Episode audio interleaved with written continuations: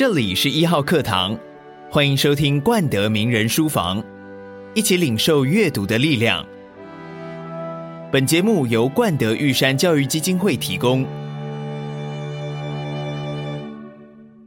我觉得名人书房今天特别的有气质，因为我们来了一位文坛仙女的张曼娟老师。啊，曼娟老师啊、呃，虽然写了《我辈中人》，写了很多中年的心情，对。不过刚才你一进来呢，所有人看到你就说，嗯，还是一样的仙气飘飘的曼娟老师。啊，你好像没有什么改变，包括写《我辈中人》当中，虽然我辈看了是真的心有戚戚焉，可是呢，那么多的中年的可能慌乱的心境里面。你的文字还是那么从容，所以我其实觉得最好奇的是，在现在这么忙乱的一个照顾者的生活当中，又有这么多的不确定性。是老师为什么还可以这么淡定？而且你要怎么样去做到能够安顿内心、安心写作？嗯，我以前听人家说，鸭子划水，鸭子在水面上看起来嗯很从容自在，可是它底下忙得不得了。但是我听的时候，我就只是觉得很有趣。等到我自己真正变成了鸭子，我才知道那个底下还真不是普通的忙乱啊。可是我，因为我觉得我是一个写作者的关系，而且我也是一个教学者。那我常常在写作或者是教学的过程中，都会告诉自己，或告诉我的读者，或者告诉我的学生说，每一天都是一个新的开始啊。所以，也许这一天非常慌乱，也许是我们所说的那个一个黑暗的日子。但是，当今天过完了以后呢？我们就要把今天的事情整理好之后，迈入新的一天。我们就不要把前一天所有的负面的、垃圾的、暗黑的情绪再继续带到第二天。因为我的想法是，人生其实很短，不管你活到多少岁，像我现在五十几岁了，我回头去看，就觉得，哎，那个事情已经二十年了吗？三十年了吗？我怎么觉得好像才是两三年前的事？于是我就醒悟到说，哇，人生的快速跟短促，真的是比我们的想象还要来得更加的剧烈。那怎么样让自己好好过日子？怎么样自己身边的人好好过日子，就变成我很重要的人生课题。所以，特别是在这几年比较兵荒马乱的情况下呢，我就不断地告诉自己说，我要有苏东坡的那种定风波的心情。人生不管有什么样子的风波，只要我的心定了，风波也就定了。啊，用这样的方式闯过一天又一天，啊，所以有时候跟朋友开玩笑，我说我就是关关难过关关过，哈，那也就过了。哎，而且人是有韧性的，你刚开始会觉得哇，天要塌下来了，我要毁灭了，哎，可是好像几次之后就觉得也能扛得住。下一次风波又来的时候呢，你的内心可以非常缜密的规划出第一步做什么，第二步做什么，然后做什么，哎，这个风波也就过了。所以我相信人的力量是最大的。只要我们认清了自己可以很有能量，那么我们的人生呢，就可以处理得比自己想象的还要更理想。像现在算是您刚刚说的兵荒马乱的生活当中，它会影响到你的写作进度或者是写作的心情吗？嗯，一定会有影响。常常有人问我说：“哎呀，你写作会不会遇到瓶颈啊什么的？”我都觉得，只要你的生活是安定的，你就不会有什么瓶颈。好，如果你的生活不安定，那就是你人生的瓶颈，当然就会变成写作的瓶颈。因为我的创作跟我的生活是息息相关、不可分离的。那么刚开始说遇到这种，就是突然成为一个照顾者，然后双亲就陆续发生了一些健康的呃衰老的一些状况之后呢，我大概有将近一年的时间没有办法好好的坐下来写书。所以那一两年对我来讲是一个很大的考验，其中还有一个部分的恐惧就是。我会不会从此以后再也不能成为一个创作者了？因为生活可能已经摧毁了我，我不知道啊。可是还好，后来当我慢慢学习着把自己的生活安顿下来之后，当我又再次来到了电脑的面前，我敲下第一个字的时候，我觉得用“热泪盈眶”四个字来形容它都不为过，因为我知道我敲下去的不是一个字而已，我敲下去的其实是一个开始的键，它是一个 start。我的人生又开始了，他也许会用不同的方式开始，但是最好的是，他开始了，好，所以一直到现在，我都觉得写作这件事应该是我人生不可或缺的、很重要的一个象征。它象征我能好好的过日子，它象征我能够还是成为一个完整的人，能够担起生命里面的重担，并且可以继续往前走。曼娟老师不管讲话或是看你的文字，我都会觉得充满了正能量。呃，您曾经说过一句话，我印象很深刻，也让我很有感触的是，啊、呃，你说悲伤是本能，嗯，快乐是本领。对对，怎么样能够练就这样的本领？我以前呢，少女时代我是非常忧伤，我是那种春天的时候啊，站在窗口看着一阵风吹来，杜鹃花纷纷落下。我的眼泪就掉下来，林黛玉来着，真的 自己觉得自己是林黛玉上身。然后我的朋友们都很惊慌，说怎么办？我们的同学怎么这样，怪怪的？哈，可是我就没有办法控制，我就是一个看到天地万物都会觉得很有感触的人。甚至于我看到繁花盛开，我也觉得很忧伤，因为繁花盛开固然好。但是过不了多久，它就要凋落啦。然后看到别人谈恋爱，我也觉得很悲伤。虽然他们现在看起来很好，但是谁知道过不了多久，他们也许就要拆伙了，要分手了。我就是一个充满这样的奇奇怪怪。我后来都觉得自己可能有那个少年忧郁症啊，是很不快乐的人。后来我开始阅读啊，然后学习了一些古代经典里面的智慧，我就发现我要改造我的人生，所以我就开始朝向好的方面看。我发现每一件事情都有坏的方面，也有好的方面。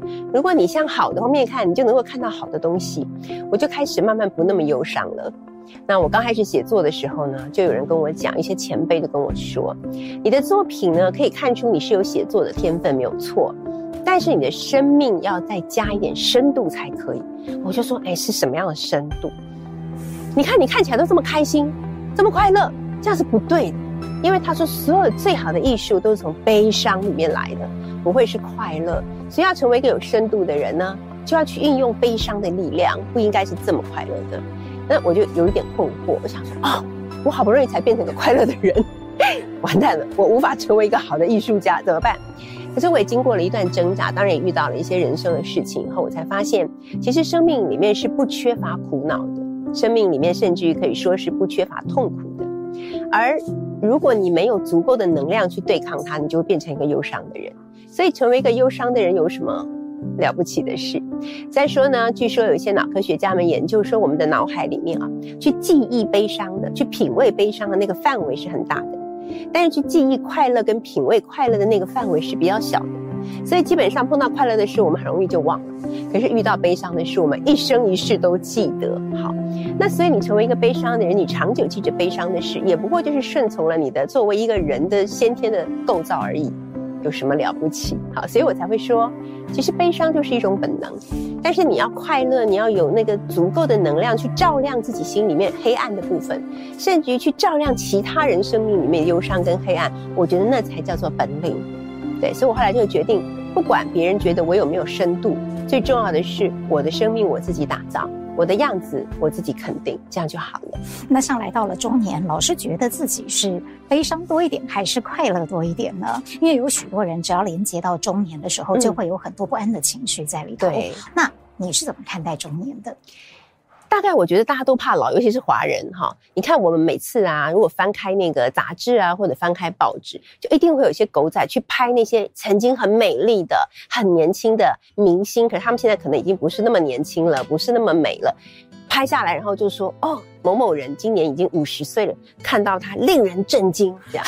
然后有时候我刚开始我就很好奇，想说到底是令人震惊到什么程度，我就点进去看，看了之后我就想说，这不过就是一张五十岁的，而且看起来充满活力的容颜，到底是在震惊什么？那我觉得这个震惊这两个字，有着一切对于老的歧视跟恐慌。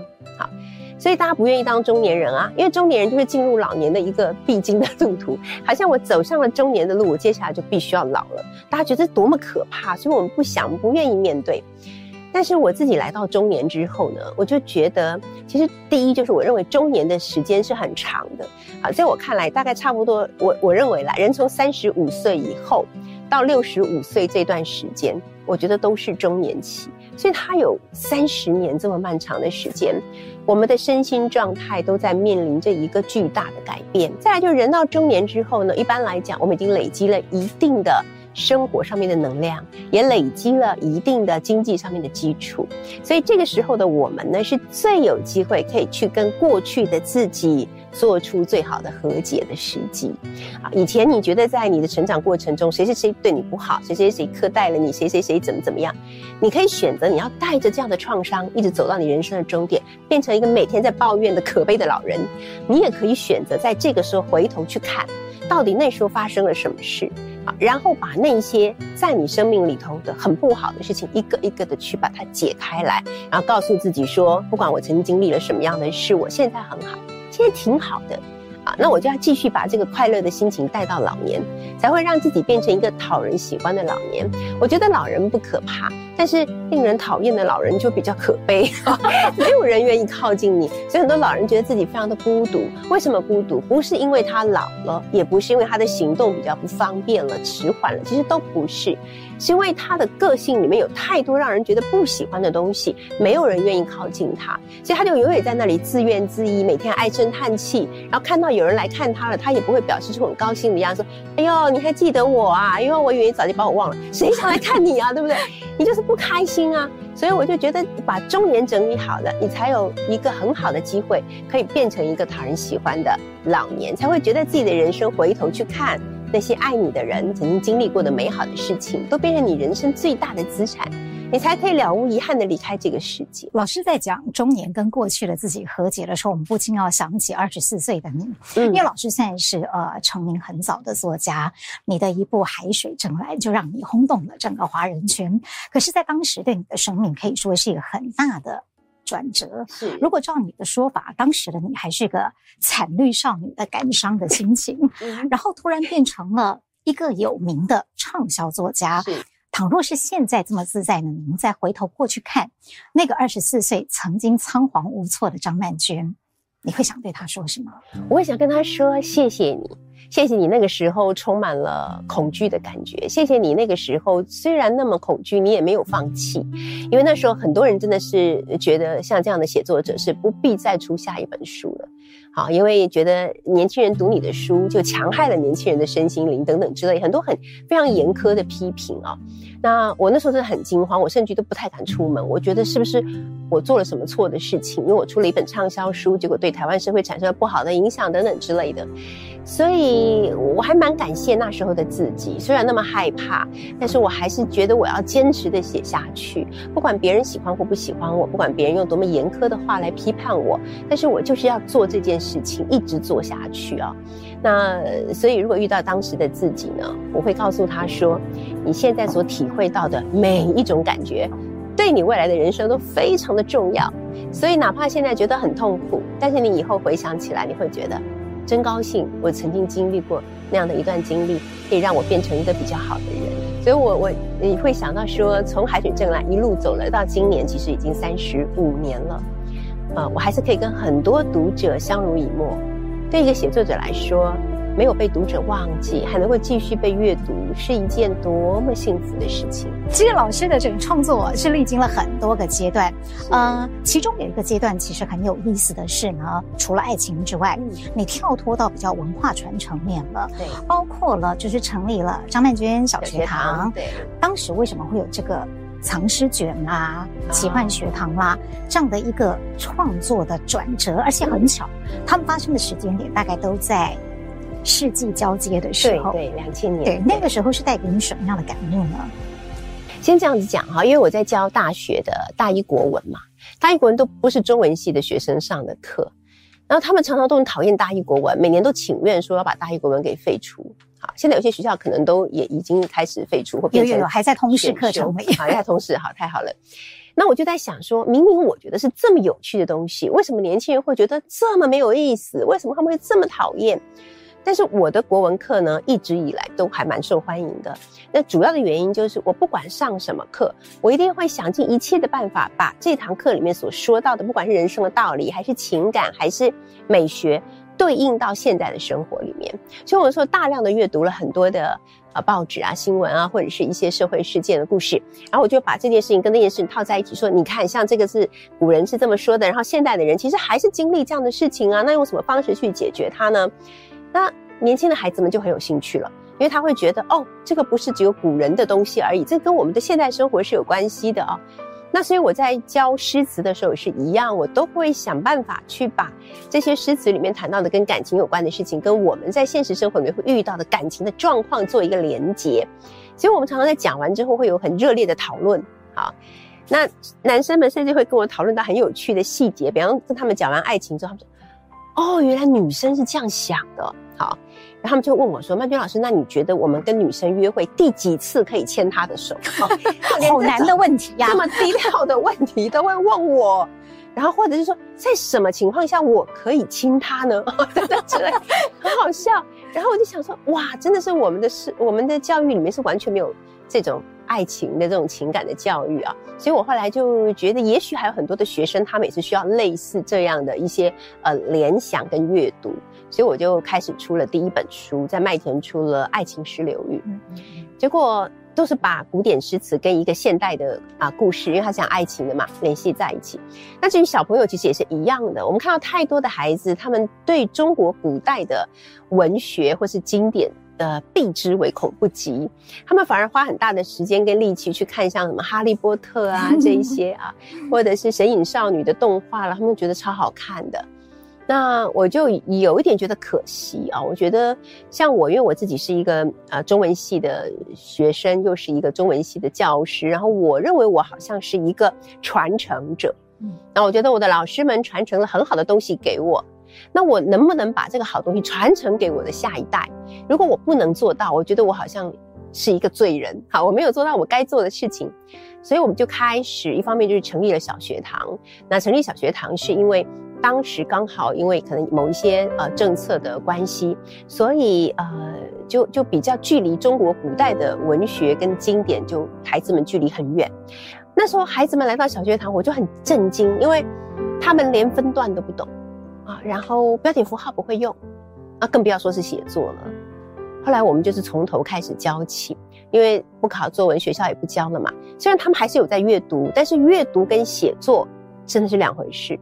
好，你阅读，你只是在读，等你真的拿起笔来写，你才会知道分段的意义是什么，标点符号要怎么下呢？好，那这个文章要怎么组织，怎么结构呢？你怎么样可以把话很完整的、很清楚的，而且打动人心的讲出来？这都是我们给孩子们在小学堂做的一些训练。其实真的很不容易，因为在小学堂，您的使命感还是这么重，所以呢，我们就特别收集了一些资料，可以证明。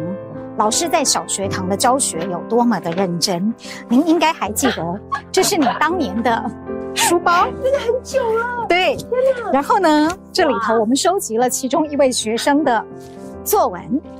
那收集这个作文最有趣的地方是在于，当我们摊开这个作文一看，最了不起的地方是，我看到了这些红字的眉批，觉得非常的感动。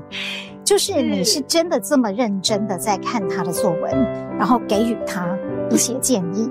对啊，老师你怎么？你看看你还记不记得？二零零八年的，嗯，哇，这里还有一份哎，嗯，学生跟妈妈因为太珍惜了，所以呢就把当时你的教材，嗯，还有作文老师的眉批是都留下来。对。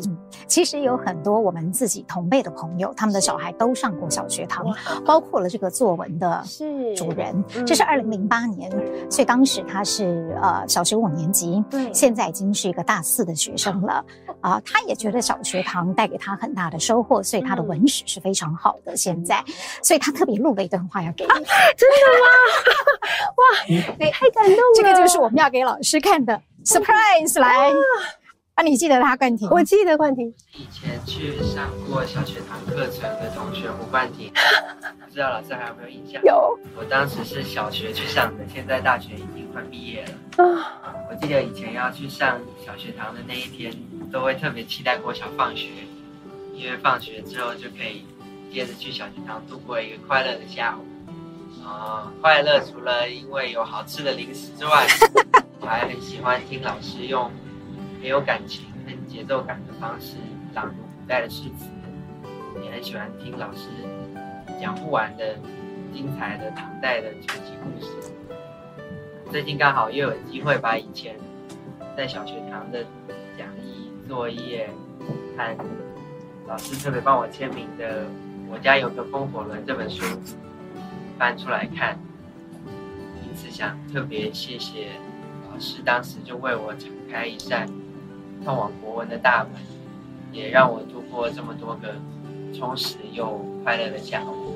谢谢老师，谢谢冠廷，太感动了。现在已经是一个台大四年级的学生了，而且气质超好的。也因为呢，他的妈妈很认真的把这些东西都收集好了，嗯、于是我就偷看了他的当时的 《我家有个风火轮》，这个就是老师刚刚讲的。我觉得连我一个成年人看的，我觉得很好看耶，对哪吒的故事，对，对我觉得非常的喜欢。嗯、但是我觉得厉害的包括了藏尸卷也一样，就是说，尤其是像奇幻学堂，它是写给小朋友看的，是。呃，他必须要把当年的《封神演义》《封神榜》当中的故事。呃，重新改写成啊、现代的语气。我想请问老师的是，这个跟你天马行空的创作是不一样的。那当中的困难跟趣味是在什么地方？以前有些人都会认为说，哎，你的书写不好，不要写给大人看，写给小孩看。错，因为其实孩子是最严酷的鉴赏家。首先他会觉得这个好看或不好看，不好看我不要看。啊，你你都没有办法逼他的，然后再来就是他的直觉性非常的强，他会被故事感动，所以在写像我写我家有个风火轮的时候，我是经过很缜密的设计啊，可能写给大人看的书都还比较随性一点，但是写给孩子看的书，我的目的性很强，我想让他们了解并且认识中国古代的奇幻故事。那我在写我家有个风火轮的时候，我先把哪吒这个角色设定出来，以前我们看到他就觉得他就是一个应该叫做什么呢？一种。长得像人一样的怪兽吧，他可能是这样啊、怀胎时间要三年，然后生下来力大无穷，然后谁都控制不住他。可是我发现现在的社会里面有越来越多类似这样的马达小子的小孩，嗯，他可能是专注力不足，哈，他可能是过动症。他可能是情绪管理比较不是那么好，容易跟别人发生冲突。但是我相信，无论如何，这些孩子的内在都是非常柔软的，他们内在都是非常善良的。只是因为他们外在的表现会让其他的人对他们有成见，啊，所以他们就很痛苦啊，他觉得你怎么都不了解我。我就发现，其实哪吒就可以把它转化成一个像这样的角色啊。所以我就用这样的一个书重新去改写了一个这样的故事，一方面介绍了奇幻的故事，一方面让孩子们去面对他们在生活的环境里面可能会遇到的各式各样不同的孩子。但是老师其实用不同的方法、不同的素材取材的面向，还甚至在做文化传承的工作。其中我们刚刚看到奇幻故事，中国以前的演绎、章回小说是一个，另外一个就是诗词的部分。对，嗯，古典诗词对于现在的孩子来说。您觉得意义在哪里？因为，嗯，我们一般讲到诗词，我们都会觉得它主要就是抒情的。可是我后来看了很多的诗词以后呢，我发现它不只是抒情而已。我举个例子来讲哈，我们在小学堂每个礼拜孩子们来，他们就会读到两首诗或是词啊。那最近我们在给孩子上一首诗，叫做《风》，他是一个唐朝的诗人，不是很有名，他叫李教，他写的《风》，它是一首五言绝句，哈，他是这样写的。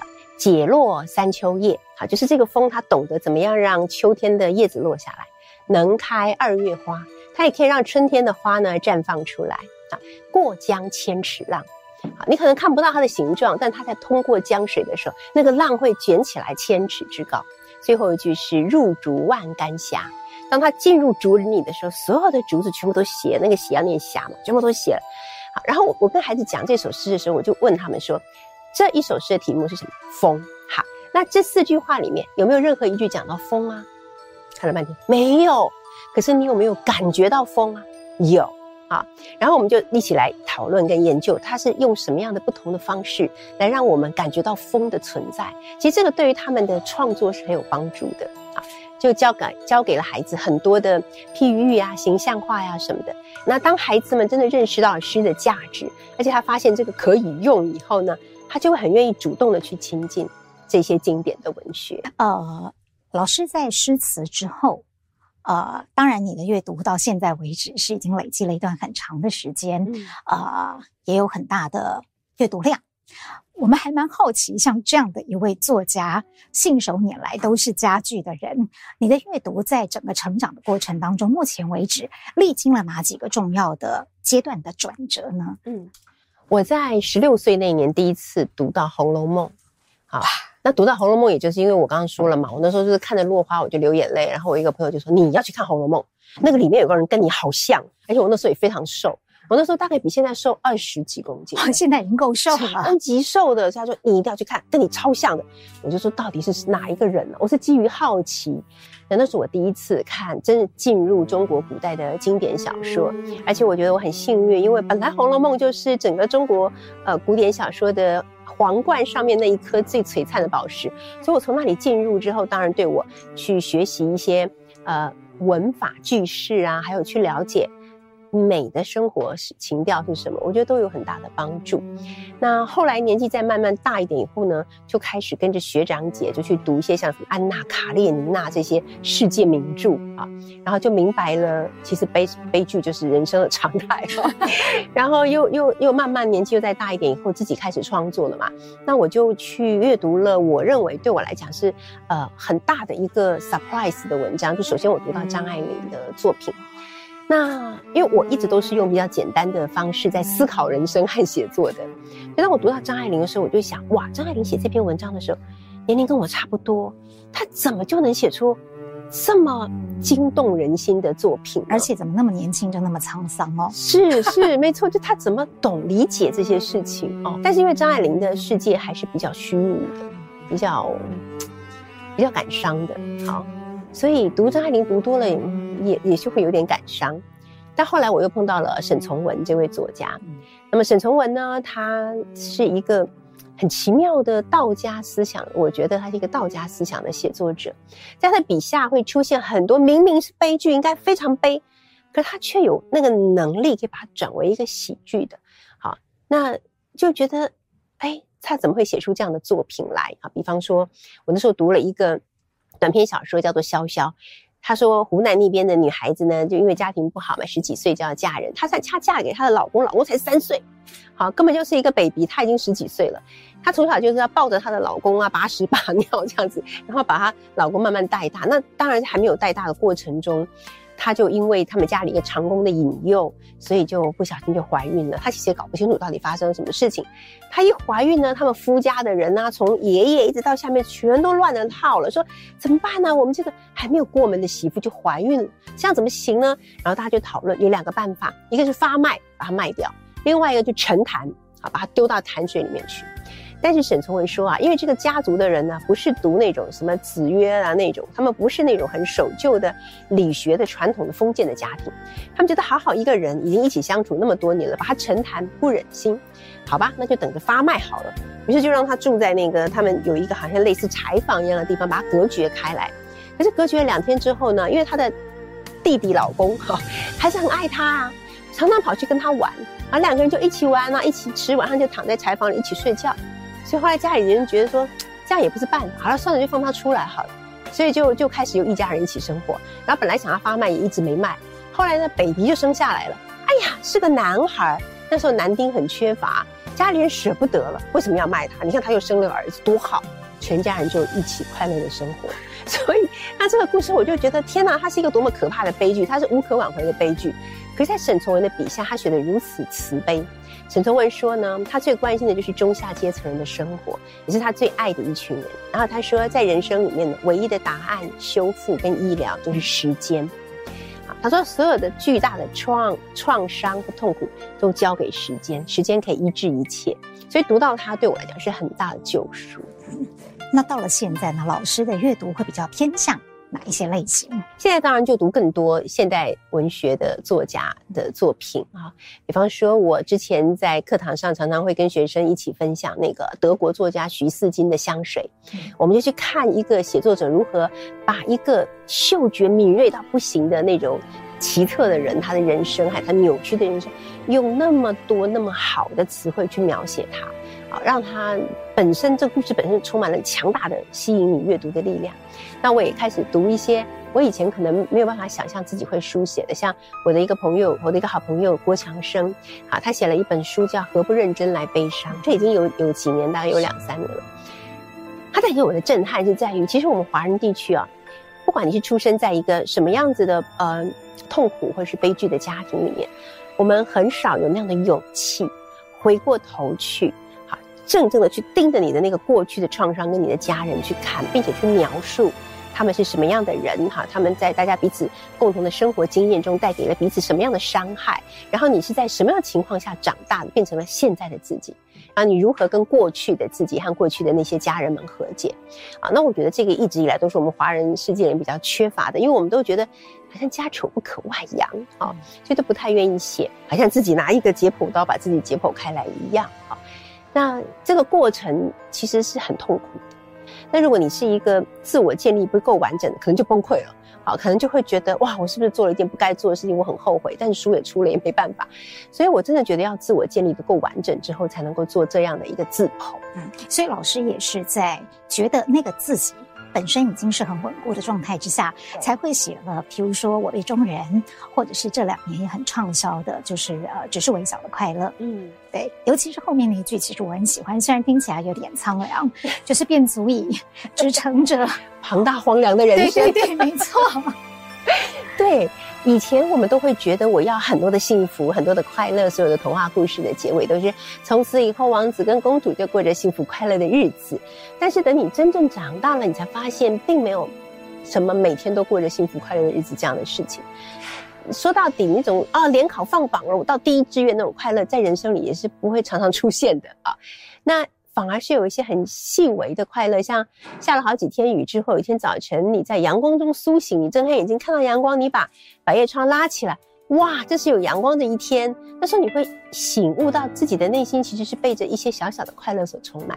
啊，这种快乐不是会让你欢呼的那种快乐，但是它就会在你的心里面回荡很久，啊，可能甚至于可以支撑你这一整天都有好心情。啊，所以我觉得人到中年以后，我们其实要的真的不多。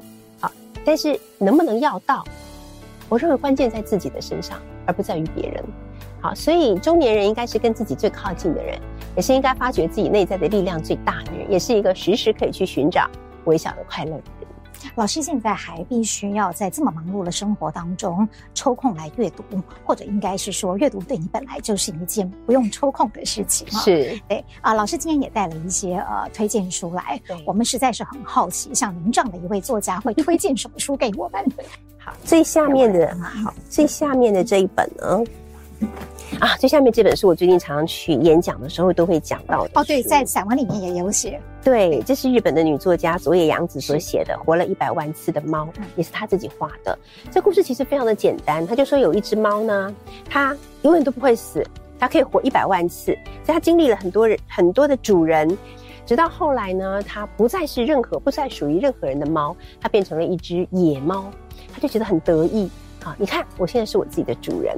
然后有一天就遇到了一只白猫，非常漂亮的母的白猫。啊，然后他就最喜欢跟猫讲的事情就是，哎，我活过一百万次，这样很得意啊。然后其他的猫就说，哇，你活过一百万次。结果那只母猫很淡然，嗯，就没有了。嗯，怎么会这样？他就一直去跟那个母猫讲。然后他又为了取悦那个母猫，翻跟斗啊，然后做出各种滑稽的形象。然后那个母猫永远都是淡淡的这样。嗯，后来越不在乎他越爱，对，他越爱，他就发现他狂爱那只母猫，于是他就跟这只母猫结婚了，就生了一窝的小猫啊。然后他每天全家人都过得很开心。然后母猫越来越老了，他都一点不想离开母猫，就一直守在母猫的身边，听那个母猫呼噜呼噜的声音，觉得好幸福。然后有一天呢，母猫死了，啊，于是我们的猫呢就放声大哭，它哭完一天又一天，哭完一天又一天，它永远没有办法停止它的哭声。然后后来它也死了，然后猫再也没有活过。这故事讲到这里，就他这次真的死了。那我我就在想说，这个故事它到底在讲什么？它到底要告诉我们什么事呢？我觉得这只猫之前活了一百万次，但它是白活了，因为它没有真正的去爱过。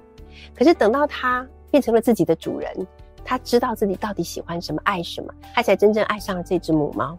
所以当母猫死了，它才知道失去是什么感觉，它才知道死亡有多么大的悲哀，然后这时候它才像是真正的活了一次一样。所以它的人生就猫生，对他来讲到了这里心满意足，终于圆满圆满了，所以他就他该学到他学到，所以他就没有再活了。那所以，我每次讲这个故事的时候，我觉得不管是小朋友也好，或者是大人也好，大家都非常喜欢，因为它可以让我们醒思我们的人生。哇，好特别哦！没有想到曼娟老师会介绍的第一本书是《活了一百万次的猫》。活了一百万次的猫。好，好，接下来我们要介绍的是这本。好哦，这本书我们要从它的封面开始看起。其实呢，这本书就是。呃，《红楼梦》的前身，哈，他在乾隆年间甲戌年的时候，还有有一个叫脂砚斋的人，他评点，然后别人就把他呃写在这个书上面。这个上面的字是胡适先生题的，那它里面的字是非常的漂亮，静玲你可以看，哎，真的耶，手抄本，好，所以他们就是这样子一句一句这样抄下来。虽然它不完整，它是一个残本，但是它对我来讲就是我的。传家宝，那就就这本就是我的一个藏书啊，真的是很珍贵的藏书。对，而且《石头记》读起来比后来的《红楼梦》好看，因为它没有被没有被删节的很厉害，所以它是呃比较像是曹雪芹自己原本写的。嗯，好，后来的可能就一方面有后面四十回是高二的叙述，另外就是文字被修剪的比较多，是是，所以就没有那么好看。好，接下来呢，这本书叫做《猫影书店》。他是以前在淡水呢，有一个诗人哈，跟他的那那个时候跟他的先生啊，他们开了一家叫有和 Book 书店，就在淡水河的旁边。他除了开独立书店之外，也照顾了当地的一些呃流浪猫、街猫。那这本书很特别的地方是，它翻开来里面全部都是他曾经照顾过的猫咪的名字哦。对，在这边有这么多的猫咪的名字，全部都在上面。那他有，因为他是诗人嘛，所以他的描写的能力非常的强。他有写到他怎么去照顾每一只个性都不一样的猫，然后在里头有一只猫跟他的感情最好的，叫做金沙。他说这么多的猫来到友和，只有金沙这只猫可以让我的额头抵住它的额头，因为它完全的信任我。他说每当因为那时候隐匿后来得癌症啊，很严重，他经历。呃，治疗非常的痛苦。他说，每当他最痛苦的时候、最烦躁的时候，他就会把头抵住金沙的头，他就觉得好像在那瞬间，他的灵魂得到了净化。所以他非常感谢金沙。可是他病得最辛苦的同时，金沙也病。后来他就一直他在生病，他一直照顾金沙，带金沙去看医生。最后金沙死了，他活下来。所以他有一点觉得，好像 这种生命的这种交替的感觉哈，好像金沙是。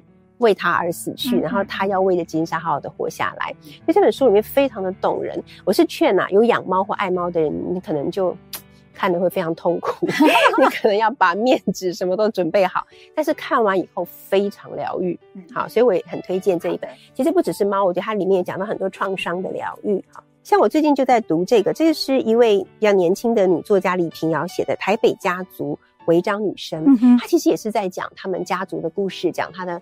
呃，单亲的成长的历程，还有说到呃小时候老师就说跟他们全班同学说，哦，我们现在要做一个调查，那个单亲家庭的小孩举手，然后他就举手了啊，然后从那以后，他们班上同学才知道说，哦。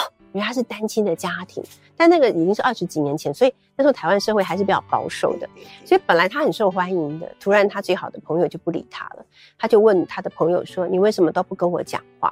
那个朋友就说：“我妈妈说你是单亲家庭的小孩，我不能跟你玩，这样子我会被你带坏。”啊，可是他还是考了第一名。所以后来他的朋友又回来跟他玩了。他说：“你怎么又回来了？”我妈妈说：“因为你会考第一名，所以你不会把我带坏。”哈，里面真的充满了非常多的嘲讽，好，然后也把人们的成见或者是歧视，哈，讽刺的非常的剔透。所以我觉得他这本书是很诚实的写出了他的家族，他以前在学校里面上课的时候所遇到的一些问题。他可以提醒我们很多应该怎么样去面对我们觉得好像不一样，但是其实也许再过个十年二十年也是很寻常的一个。一个一些不同的人，好，所以我大概就带来了这些书要跟大家一起阅读。老师的书真的琳琅满目，就是你的阅读的面向非常的广，而且是呃从古到今，最现代的、最古老的都有。但是我发现老师，不管你的推荐书或你平常自己喜欢阅读的，几乎都不离经典。对你来说，经典的定义应该是什么？你会鼓励每个人都应该要去读经典吗？嗯。呃，我鼓励每个人都应该去读经典哈。主要的原因是因为经典之所以特别，就是它也许都不是我们这个时代的作品，它可能甚至于是很古早以前的。可是为什么它一直到现在依然我们在看的时候会有所领悟呢？就是因为它一定有一些东西是跟人性有关的。然后这个人性就是不管世界过过了多久，只要有人类，它一定就会发生的事情哈。我们内心的一些苦恼啊。困扰啊什么的，你在阅读的时候可能就可以找到一些启发，或者是获得了救赎。所以经典最有趣的事情就是你这一生啊，一定不会只读一次，你会在各种不同的时间把它拿出来重读。每一次重读的时候都能够有所了悟。所以呃，我鼓励大家读经典的原因是，我觉得人总是要携带着一个人生锦囊。嗯啊，你的锦囊里面应该放的什么呢？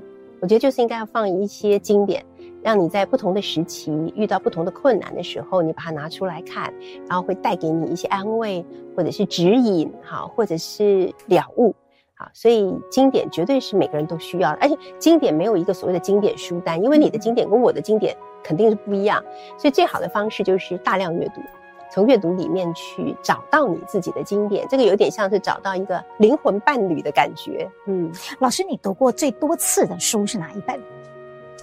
我读过最多次的书应该是《小王子》，但是我真的阅读它的时候，并不是在很小的时候就阅读，我其实是已经到了大学毕业了以后，我才读到《小王子》这本书。那我读到的时候呢，我并没有一种哇，呃，原来有人是这样子想事情的，我反而有一种。啊，原来有人的想法跟我一样的这种感觉，觉得很喜悦，呃，我觉得自己不再孤单了，好像我是一个漂浮在宇宙中，但是哦，我现在找到了类似灵魂伴侣这样。就从那时候开始，我就一直很爱小王子。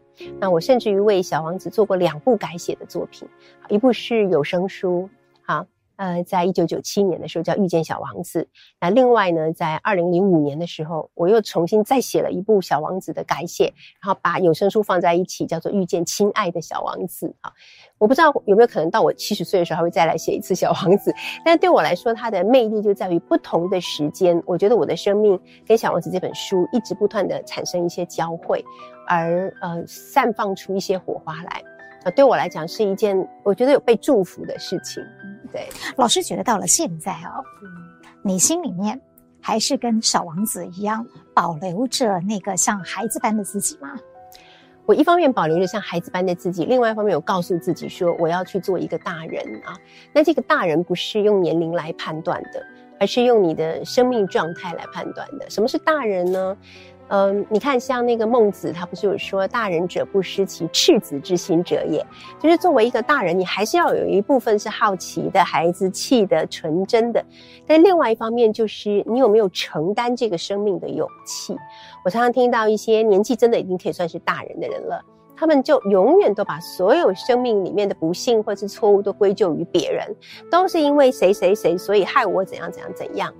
那我我有意识到这件事以后，我就不断的告诉自己说，要成为一个大人，首先就要有承担力。好，哪怕是别人发生了不该做的事情，害我怎么样，我就算我是受害者，我也要能够承担。那如果是因为我自己的缘故，我更要有勇气去承担自己的错误。好，那还有就是说，我要有承担力。比方说，我应该要让跟我接近的人或在我身边的人，会因为我的存在。而变得比较幸福快乐哦，我觉得这才是一个一个令人喜爱的大人吧。对，所以我一方面我觉得自己还是希望能够保有小王子的纯真，另外一方面呢，我也期许自己能够拥有大人的勇气跟承担力。是因为这样子，所以老师的《我辈中人》当中的副标是写给大人的情书。对，有这样的考量在里头。是，就是因为这个原因，没错。哈，我们真是。忠实读者，对不对？对，没错，没错。那既然呢，我们是名人书房的节目，所以最后我们要请老师来讲讲阅读的意义。呃，算是一个小考试好了，随堂考。啊、嗯呃，一句话形容阅读，老师会怎么说？嗯、好，阅读就是我们跟这个世界之间所建立起来的桥梁，不断的让我们从这一端去到那一端。嗯。这又跟你的《我的男人是爬虫类》那本书有点像，太厉害了！我再给你拍拍手。从这座桥到那座桥去。那最后可以问一个敏感的问题吗？嗯，老师，蝴蝶是你们的爱情故事吗？一部分，问出来了。好，今天名人书房很谢谢张曼娟老师，谢谢，谢谢，谢谢清林，谢谢，谢谢，谢谢老师。